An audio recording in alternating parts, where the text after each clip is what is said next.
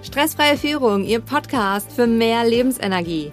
Herzlich willkommen zur Folge 125.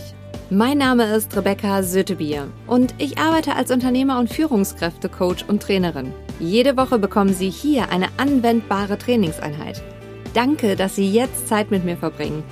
Und in der heutigen Folge geht es um das Thema Motiviert bleiben auch bei nervigen und wiederkehrenden Arbeiten.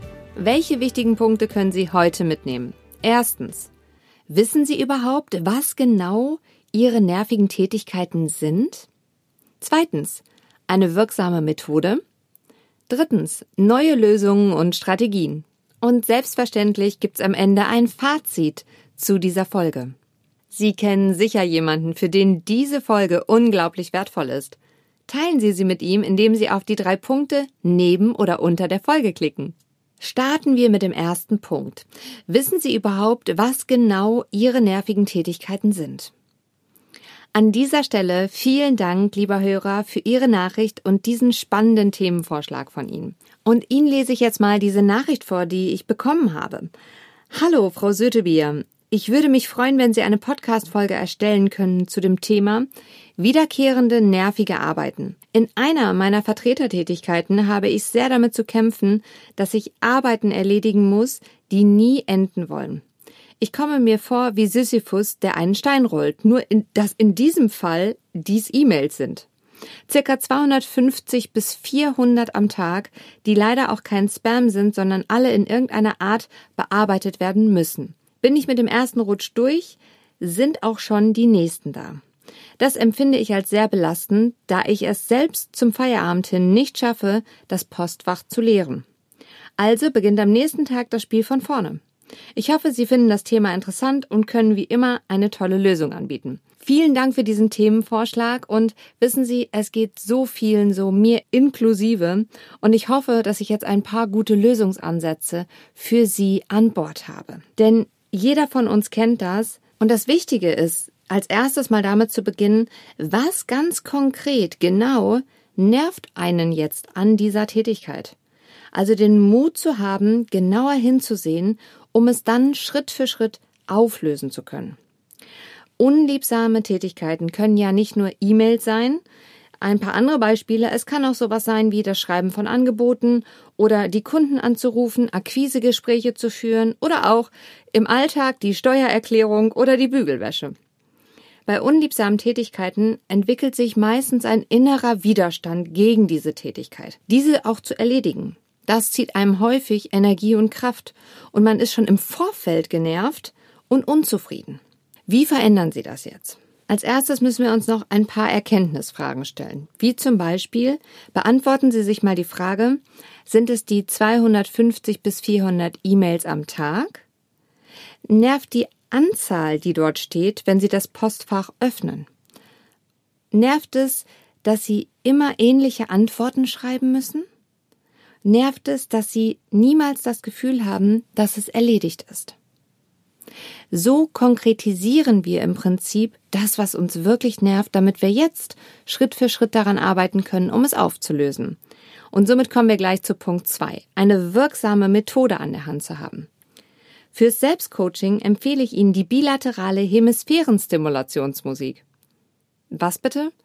Also, das ist eine Musik, die Sie mit Kopfhörern hören und die Ihre rechte und linke Gehirnhälfte wieder miteinander verbindet denn dann arbeiten die optimal zusammen. Das ist so wichtig, weil wenn man im inneren Widerstand quasi jetzt zu den E-Mails ist und ich sie in dem Moment ins MRT oder EEG legen würde, das sind die Geräte, die machen sichtbar, wie die Aktivität ihres Gehirnes ist. Also wir kriegen dann einfach mal bildlich ein Bild, was im Gehirn passiert.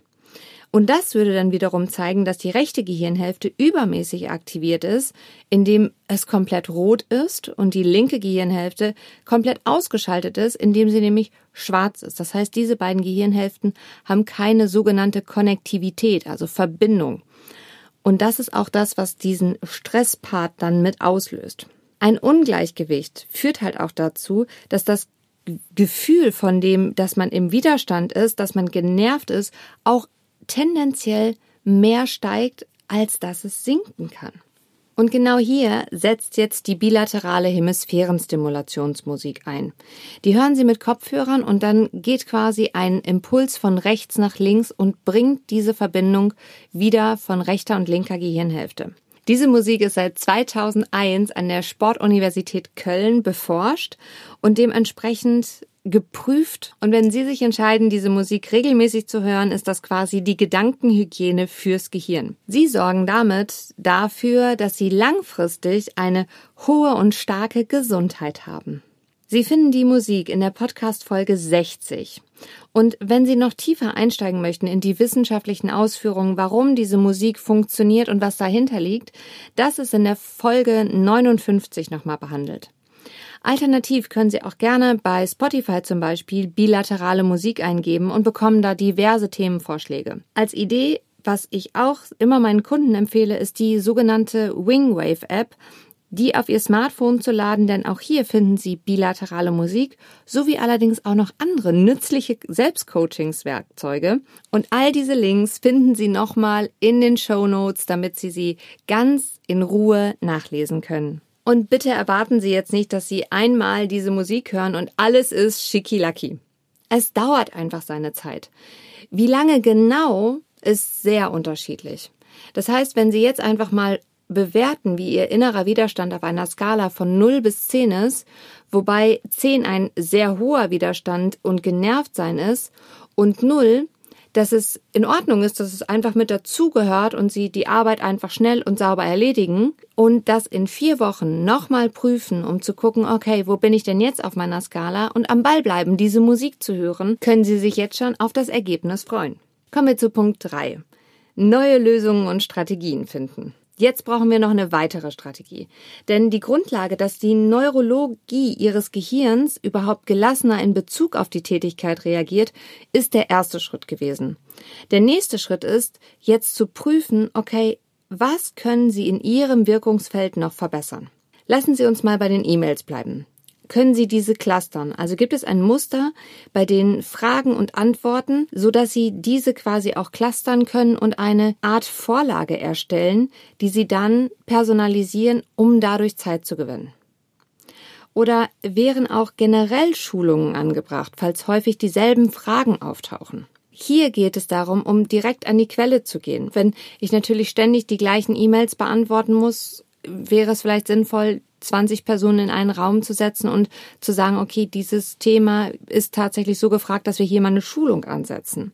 Oder ist es auch sowas wie, dass Sie die Art und Weise, wie Sie antworten, anpassen können? Was meine ich damit? Häufig stellen Menschen auch aus Bequemlichkeit an die richtigen Personen die Fragen.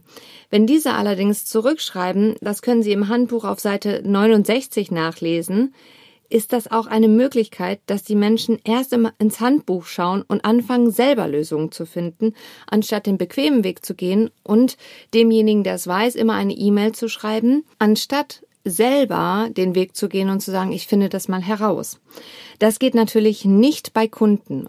Dementsprechend muss man wirklich gucken, würde es da in irgendeinen Bereich mit reinpassen. Das ist noch ein wichtiger Punkt, wo wir auf jeden Fall mit ansetzen können. Und natürlich, was fällt Ihnen jetzt noch ein? Was wäre noch eine Möglichkeit, um die E-Mails gegebenenfalls zu reduzieren? Lassen Sie mich ein Fazit ziehen. Es gibt Tätigkeiten im Alltag, die gehören jeden Tag dazu. Das wird sich auch nicht ändern.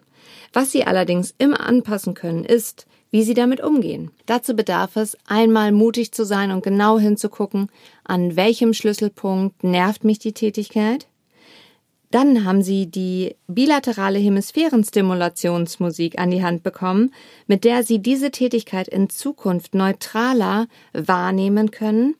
Und im nächsten Schritt haben sie die Lösung und Strategieansätze bekommen, um gegebenenfalls die Zeit, die sie mit dieser Tätigkeit verbringen, minimieren zu können. Viel Erfolg bei der Umsetzung und beim Integrieren dieser neuen Techniken und Tools.